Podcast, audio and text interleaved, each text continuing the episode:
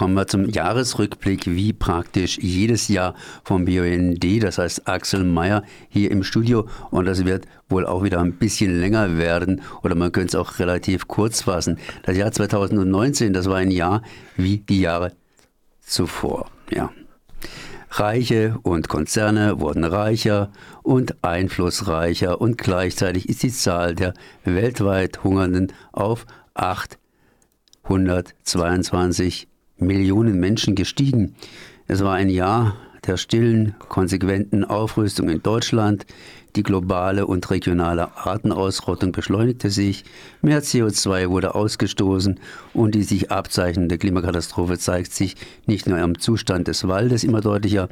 Die Kids von Friday for Future und das Volksbegehren Artenvielfalt in Baden-Württemberg öffneten kleine, kleine Fenster der Erkenntnis. Die Reaktion war verbesserte Konzern Public Relation. Ne, da hat sich immerhin was verbessert und teilweise schon beinahe hysterisch anmutende Formen der Verdrängung und Ablehnung. Wir haben ja vorhin auch in Fokus Europa Nachrichten ein bisschen was zu der ganzen Geschichte gehört. Ja, so, ja, beginnt, Axel, ja. ja, so begann unser umweltpolitischer Jahresrückblick. Und ich denke, am Anfang würde ich gerne mit einem Witz beginnen. Also wir haben schon viele Jahresrückblicke gehabt, aber ich habe noch nie mit dem Witz begonnen. Und zwar ist es der berühmte 5,53 Euro Witz. Das heißt, die Klimakatastrophe wurde im Jahr 2019 langsam real, globalen Temperaturen steigen, Extremwetterereignisse nehmen zu, Gletscher und Pole schmelzen. Und was beschließt die Regierung? Die innerdeutschen Flüge werden um 5,53 Euro teurer. Also das ist tatsächlich ein Witz und deswegen beginnen wir den Jahresrückblick tatsächlich mit einem ja, mit einem, mit einem traurigen Witz eigentlich. Der Berg kreiste und gebar eine Maus und nicht einmal ein Tempolimit ließ sich politisch durchsetzen. Ähnlich war es im Prinzip auch mit den Maßnahmen zu den Plastikbergen. Da werden dann Wattestäbchen aus Plastik verboten und es wird in winzigen Nischen werden die großen Probleme diskutiert. Und so beginnt unser Jahresrückblick. Ja, schön. Ich habe ja vorhin auch was gesagt zu Betznau, beziehungsweise nicht ich, sondern von Simone Mohr. Äh, Betznau ist ja sozusagen das Nachfolgeprojekt von Fessenheim, äh, ist auch schon ein bisschen älter. Worauf würdest du eigentlich generell Wert legen? Ich meine, diese aktuellen Geschichten, wie zum Beispiel äh, die, die Umweltsachen, die ja jetzt ganz, ganz hochkochen, oder diese ganz langen Sachen, die eben auch noch ganz, ganz lang in die Zukunft wirken werden. Ich denke hier geradezu an den Atommüll oder irgendwas dazwischen. Es gibt natürlich eine Vielfalt von aktuellen Themen in diesem Jahresrückblick. Also was ich erfreulich finde, ist, dass in diesem Jahr in Mühleberg ein Schweizer Atomkraftwerk abgestellt wird. Das ist das einzige grenzferne Atomkraftwerk. Dann haben wir immer noch die alten äh, Atomanlagen an der Grenze. Fessenheim wird hoffentlich 2020 abgestellt. Ja, und Betznau, das älteste Atomkraftwerk der Welt, soll 60 Jahre laufen. Und wir erleben einfach im Moment so den Trend, dass äh, die alten atomaren Seilschaften sind in die Deckung gegangen nach Fukushima, nach Tschernobyl, aber sie kommen wieder aus den Löchern. Es gab ja gerade im EU-Parlament so eine Initiative, die äh, Atomkraft zur Ökoenergie erklärt hat. Und wer stand dahinter? Das war im Prinzip äh, ganz stark die AfD natürlich, der große Teil der FDP und der äh, rechtsliberale Flügel der CDU. Also man versucht äh, eigentlich die Atomenergie zur Ökoenergie zu erklären und das erklärt gleichzeitig wieder den Widerstand auch gegen Windenergie. Was ich für eine ganz große persönliche Niederlage gehalten habe in diesem Jahr, das war die Verhinderung von drei Windrädern im Münstertal. Und zwar wurden da drei Windräder verhindert mit Fake-Argumenten. Also man kann über Windräder streiten, über Landschaftsschutz und ähnliche Dinge, aber im Münstertal ging es darum, dass man gesagt hat, ja, diese Windräder wären gefährlich fürs Grundwasser. Man muss sich einfach vorstellen, die stehen auf 800, 900 Meter Höhe. Das Grundwasser liegt auf 300 Meter Höhe. Da sind oben, wenn überhaupt, 20, 25 Liter Getriebeöl drin. Und mit dieser Scheinargumentation, Windräder zu verhindern, zeigt eigentlich den Stand der Debatte. Also das finde ich über eine Niederlage der Umweltbewegung. Denn diejenigen, die heute gegen die alternativen Energien kämpfen, tun das ganz, ganz häufig im Auftrag der Konzerne. Wichtiges Thema auf jeden Fall. Aber ich gehe nochmal ganz schnell auf Betzner zurückzukommen. Da habe ich ja gefragt gehabt, äh, wie es denn aussieht da mit dem Ende von Betzner. Das ist gerade eben mal eine Zahl genannt. 60 äh, äh, Jahre könnte es laufen oder soll es laufen. Das ist ja praktisch Ende der 60er Jahre in Betrieb genommen worden. Das heißt also sozusagen nochmal zehn Jahre dazu. Aber Betznummer hat ja eine unbegrenzte äh, Betriebsbewilligung, sprich, die müssen nur die gesetzlichen Grenzwerte einhalten. Und solange das eingehalten wird äh, und da wird auch kräftig manipuliert, ähm, solange kann es laufen. Also eigentlich, wie gesagt, waren diese Atomanlagen dafür konzipiert, 30 Jahre zu laufen. Man verlängert es auf 40 Jahre, jetzt will man 60, jetzt will man sie 60 Jahre laufen lassen. Ein Stück weit erleben wir das ja auch in Fessenheim. Also Fessenheim wird abgestellt 2020, aber die Elektrizität de France will Entschädigung, erstmal 400 Millionen für die Abschaltung im laufenden Betrieb, aber dann geht es im Prinzip noch um 4 Milliarden Euro Entschädigung ein altes, marodes, gefährliches Atomkraftwerk wird abgestellt und dann will man 4 Milliarden Entschädigung, weil ja Fessenheim theoretisch auch 60 Jahre laufen könnte. Aber wie gesagt, Atomenergie war natürlich nur ein Aspekt unseres umweltpolitischen Jahresrückblicks.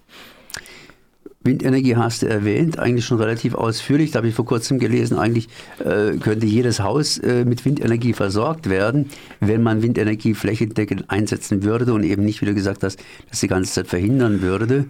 Also es geht generell um die alternativen Energien. Das heißt, was wir die letzten Jahre erlebt haben, war ein Fiasko für die großen Energieversorgungsunternehmen. Im Prinzip wurden die Bürgerinnen und Bürger wurden zu Energieproduzenten. Auf den Hausdächern waren, waren Photovoltaikanlagen, äh, in, den, äh, in, in, in der Landschaft auf den Bergen standen Windenergieanlagen, die nicht den Konzernen gehört haben und das war einfach unangenehm. Und was wir jetzt gerade erleben, ist, dass die Konzerne ein massives Interesse haben, das Energieerzeugungsmonopol wieder zurückzubekommen.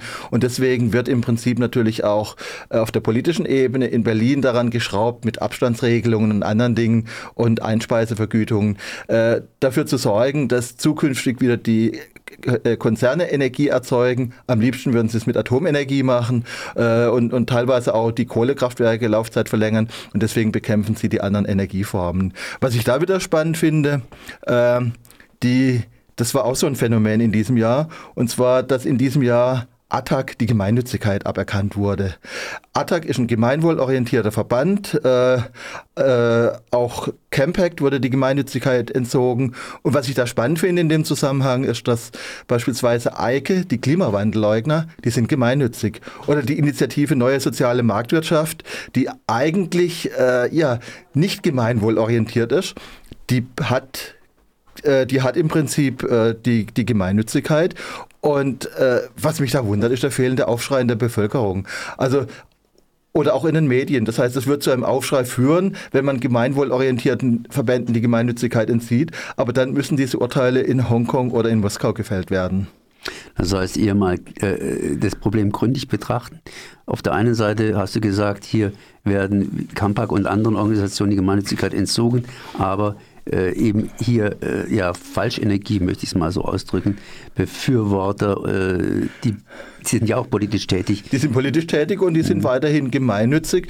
Und das ist eigentlich ein politischer Skandal. Und ich denke, da müsste sich etwas ändern. Und das wäre natürlich auch eine Aufgabe für die immer noch Regierungspartei SPD, da Einfluss zu nehmen. Und was wir da erleben, ist, dass einfach konzernnahe Verbände äh, gemeinnützig bleiben und dass die kritischen, die engagierten, die gemeinwohlorientierten Verbänden, dass da die Gemeinnützigkeit entzogen wurde. Gehen wir mal auf unsere Kinder ein, das ist unsere liebsten Kinder. Das ist natürlich das Auto. Und äh, da ist jetzt momentan dieser Hype für die Elektromobilität da. Äh, auf der anderen Seite, woher kommt denn diese Energie, wenn nicht aus der Steckdose? Äh, eben, also wie gesagt, es, es, es geht einfach darum, umweltfreundliche Energiequellen zu haben. Wir haben die. Und ich denke, ich würde ein bisschen verzweifeln, äh, wenn nicht die Ökonomie auf unserer Seite wäre. Also wir haben jahrzehntelang gegen Atomkraft gekämpft mit ökologischen Argumenten, mit Argumenten des Schutzes der Menschen vor radioaktiver Strahlung und zwischenzeitlich ist auch die Ökonomie auf unserer Seite. Also gerade in diesem Jahr hat man gesehen, die äh, französischen, das geplante neue französische Atomkraftwerk Flamanville äh, wird wahnsinnig teuer. Es kostet über 14 Milliarden Euro. Strom aus Windenergie und Photovoltaikanlagen ist wesentlich günstiger als Strom aus neuen Atomkraftwerken. Deswegen stellt sich immer wieder die Frage, warum setzen AfD, FDP und Teile der CDU auf eine Hochrisikotechnologie, wenn es kostengünstige äh, ungefährliche Alternativen gibt. Aber wie gesagt, das sind die Themen, mit denen wir uns beschäftigen. Ein anderes wichtiges Thema für uns in diesem Jahr, ich denke sogar eines der Hauptthemen, war das Thema Grüne Kreuze, das war das Thema Volksbegehren Artenschutz. Und äh, ja, das, das hat uns sehr beschäftigt. Und auch da habe ich ein bisschen erlebt, äh, ja, dass, dass teilweise auch mit Fake-Argumenten in der Öffentlichkeit agiert wurde. Wir haben in Deutschland, wir haben weltweit und wir haben am Oberrhein ein massives Artensterben. Wir haben ein Insektensterben, teilweise Rückgang von 75 Prozent. Wenn die Insekten immer da sind, sterben die Vögel. Und äh, wir erleben im Moment jeden Tag, dass in der Presse steht, die Landwirtschaft hat damit nichts zu tun.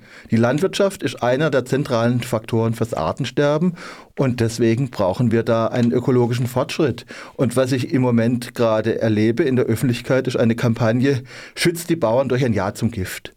Und das ist der verkehrte Weg. Das heißt also, was wir am Oberrhein haben, ist noch eine kleinräumige, mittlere und kleine Landwirtschaft und wir sehen die Gefahr, dass wir die verlieren werden. Das heißt, es gibt diesen globalen Trend zur riesigen Agrarfabrik. In Norddeutschland haben wir den, in Ostdeutschland haben wir den und den werden wir auch bei uns bekommen. Und deswegen sind wir sozusagen als BUND auf der einen Seite die Lobby der Insekten und der Vögel, aber andererseits auch die Lobby der kleinen und mittleren Landwirte. Und diese Kampagnen, die im Moment gerade laufen, auch mit der großen Schlepperdemo, laufen teilweise den Interessen der Bauern in unserer Raumschaft entgegen. Mehr dazu ist natürlich zu lesen auf eurer Webseite, BUND, bzw. Freiburg und so weiter. Aber ich möchte auch noch ein paar Sachen anders äh, machen. Ganz aktuell, äh, vielleicht bist du, da hast du da auch schon eine Meinung dazu gebildet, geht es hier morgen wieder los am Freitag. Skifahren, ne? Ja, und wir haben es ein bisschen jetzt kalt, das heißt, da ist schon Schnee da, aber entsprechend, entsprechend äh, müssen da die Kanonen auch noch ein bisschen, bisschen weise, weise Pracht ballern. Und auf der anderen Seite, es wird ja immer wärmer. Das heißt, es ist natürlich die Frage, wie lange diese weiße Pracht entsprechend anhält. Und die Leute also dann ja. in den Schwarzwald, in die Schwarzwaldberge hinaufgehen. Und die Schwarzwaldberge, da gibt es ja das Stichwort neues Waldsterben, sprich Trockenheit etc. etc. Wolltest du dazu was sagen? Ja, also wie gesagt, es gibt ja diese Debatte am Feldberg. Der Feldberg will im Prinzip nochmal 50 bis 100 Millionen Euro öffentliche Gelder ausgeben, um neue Skikanonen zu bauen, um neue Sessellifte zu bauen, um die Infrastruktur auszubauen.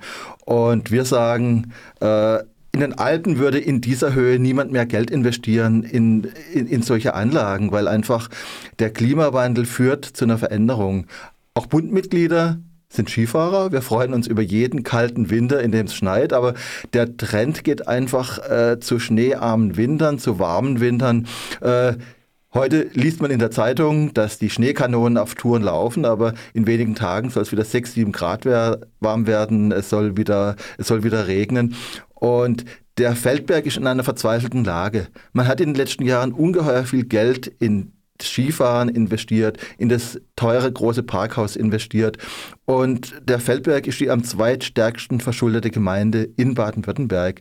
Und jetzt will man dem schlechten Geld noch mehr Geld hinterher schießen. Und deswegen sagen wir, repariert die alten Anlagen, haltet sie in Ordnung, aber gebt kein neues Geld aus. Also keine öffentlichen Gelder mehr für neue Skilifte, für neue Schneekanonen. Äh, bewahrt das Alte, repariert es und wir freuen uns über jeden kalten Winter, in dem man äh, Skifahren kann, aber keine neuen öffentlichen Investitionen. Äh, das ist einfach, wir sitzen aufs verkehrte Pferd.